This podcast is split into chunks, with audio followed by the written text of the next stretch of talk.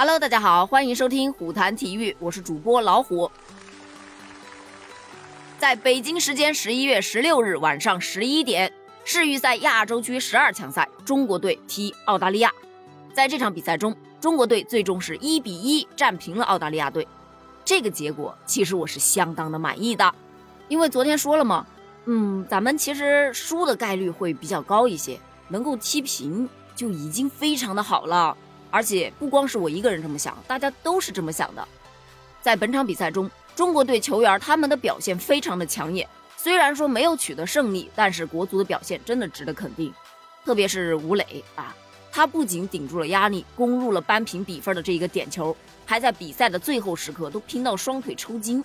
这种职业态度，老实说啊，还是蛮令人钦佩的。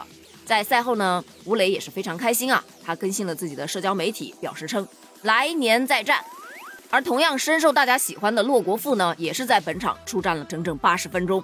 在赛后呢，骆国富也是更新了社交媒体，并且晒出了网友对他的一些私信，并用中文回复大家：“谢谢大家的关心，我们一起为国家拼搏，能在国家队踢球很荣幸。谢谢大家的短信，太多了，不能一一回复，我爱你们哦。”这个喜悦之情啊，也是溢于言表，对吧？那大家都知道啊，人心情好的时候啊，就容易口无遮拦，对吧？特别容易说错话。这不在赛后李铁出席新闻发布会的时候说的一番言论啊，就遭到了很多的媒体人以及球迷们的批评。有很多媒体人啊，就表示称李铁赛后发布会是疯了吗？这一堆话哪是一个国家队的主教练说的？建议足协给他请个心理医生吧。还有的说，好不容易打了一场好球，就别败人品了。也有的说是什么让一个男人深夜无法平静？这不，很快李铁赛后驳斥舆论的这个话题就蹭蹭蹭登上了热搜榜的第一名。我们来看看啊，他到底说了些什么？可能有点长，希望你有耐心能够听下去。首先，一开始他是总结了本场比赛，说道：“跟我们赛前跟大家说的一样，我们赛前跟球员说，我们要努力的给澳大利亚去制造困难。”我们一定要比第一个循环踢澳大利亚来的要好，我们球员做到了，我也挺为我的球员们感到骄傲。嗯，没错没错，我记得啊，在赛前发布会上，他确实是说过这么一句话，所以这一句应该没有什么问题。下一句，说实话，这是一个特别困难的比赛，足球是一样，对手的实力远在我们之上，但是球员在球场上，你可以看到，从我接这个球队以来，我提的其实最多的一件事情就是。不管我们面对什么样的对手，我们都要竭尽全力的把自己最好的、最真实的一面呈现出来。然后面对什么样的困难都不能放弃。这一句属于心灵鸡汤啊，也没有什么太大问题啊。下一句，今年以来，说实在话，我一直在这里讲，你们没有经历过这些，你们不知道现在面临这样的生活有多么的残酷。对于我们球员来说，包括我们所有工作团队，真的挺不容易的。我还是要说，我为我们的团队和球员感到骄傲。这场踢澳大利亚确实表现的还不错，骄傲一下允许可以继续。提到换人，我首先我想讲一件事情，包括外面对我们一些换人球员的使用，经常会有一些看法。我始终保持这样一个态度：如果我觉得是对的，我都会虚心接受，哪怕是批评，哪怕是谩骂都没有问题。但你如果说的不对，我可能就一看而过就算了。我想告诉大家的一点是什么呢？对于中国足球，包括在国家队踢球的球员，包括中国球员在中超踢球的球员，我可以很自信的讲，没有一个人能比我更了解中超这些球员，包括在国家队踢球的球员。那这一句就出现一点小问题了。问题在哪儿呢？你身为国足的主教练，你对自己的球员很了解，这个不是常规操作吗？这个真的没有必要拿出来说吧。下一个谈到了骆国富了啊，包括阿洛，上一场比赛他踢了六七十分钟，过去的一年他受了很多的伤，在这一年中一直在和伤病做斗争。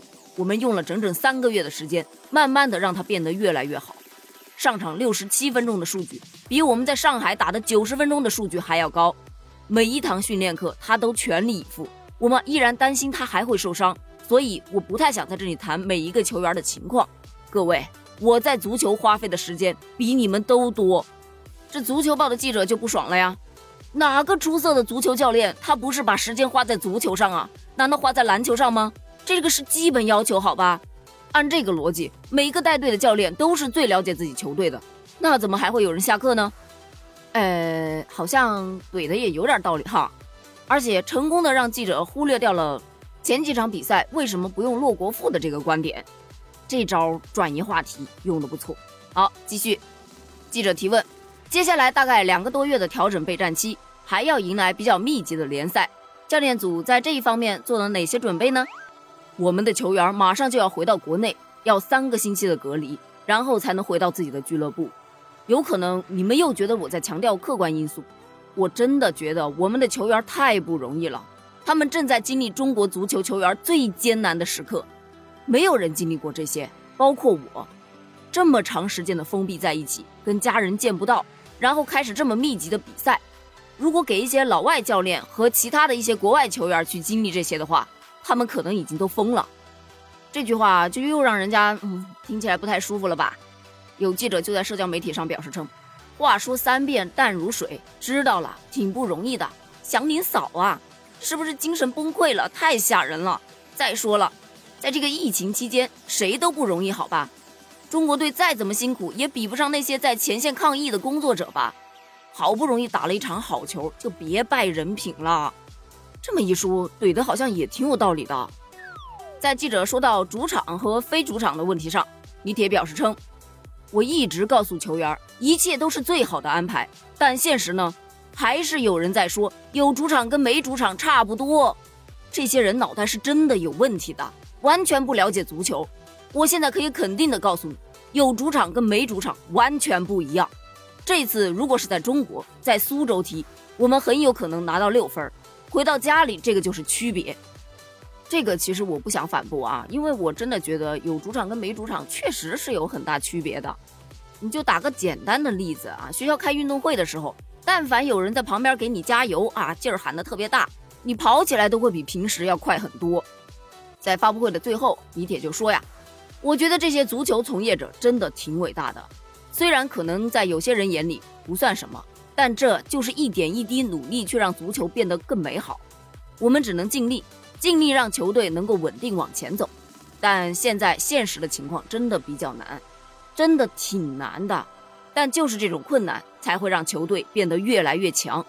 我从来不在球员面前说这些东西，我觉得必须要努力克服困难，这才是男人，才是中国男足该干的事情。这一句嘛，我也觉得没有太大的问题啊，满满的正能量啊。就我个人看来啊，他的这一番赛后的驳论啊，其实。只是在用对战澳大利亚的这一场踢得比较好的这个球，来为自己的球员们证明，让大家去明白这些球员真的很辛苦，包括他自己啊也挺不容易的，可能卖惨卖的有点过头了，然后在话语当中呢用了一些吐槽别人脑子有问题这样的词，所以才会让舆论觉得他这个是在驳斥。不管怎么说吧，这二零二一年最后的一场比赛踢的还是不错的。嗯，说可惜呢，也稍微还是有点可惜的。或许也真的如李铁所说，如果在主场踢，真的能够拿下六分呢？感觉我自己说这句话都没什么底气啊。当然啊，李铁肯定是不会下课的，因为他与国足已经签下了五年的合同嘛。国足呢，也是打算让他来准备二零二六年的世界杯的。因为大家也清晰的认识到，目前国足去征战二零二二年的世界杯啊，只剩下百分之零点零一的希望，哎，其实也就等于没希望了。所以二零二六年啊，世界杯扩军，亚洲将会有八个名额，那么国足还会有机会吗？那咱们就拭目以待了。关于这件事，你有什么看法呢？欢迎在评论区给我留言呢，我们一起来聊一下吧。评论区见哦，拜拜。